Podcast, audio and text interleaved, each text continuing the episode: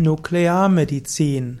Nuklearmedizin ist ein Zweig der Medizin, die insbesondere mit radioaktiven Substanzen arbeitet. Die Nuklearmedizin verwendet also radioaktive Substanzen und auch kernphysikalische Verfahren sowohl zur Funktions- und Lokalisationsdiagnostik als auch in der Therapie. Die Nuklearmedizin als Zweig der Medizin, der atomare Strahlung benutzt, um Gewebe abzutöten, wird zum Beispiel verwendet bei Schilddrüsenprobleme, wird auch verwendet bei in der Krebstherapie. Derjenige, der Nuklearmedizin ausübt, ist der sogenannte Nuklearmediziner bzw. der Facharzt für Nuklearmedizin.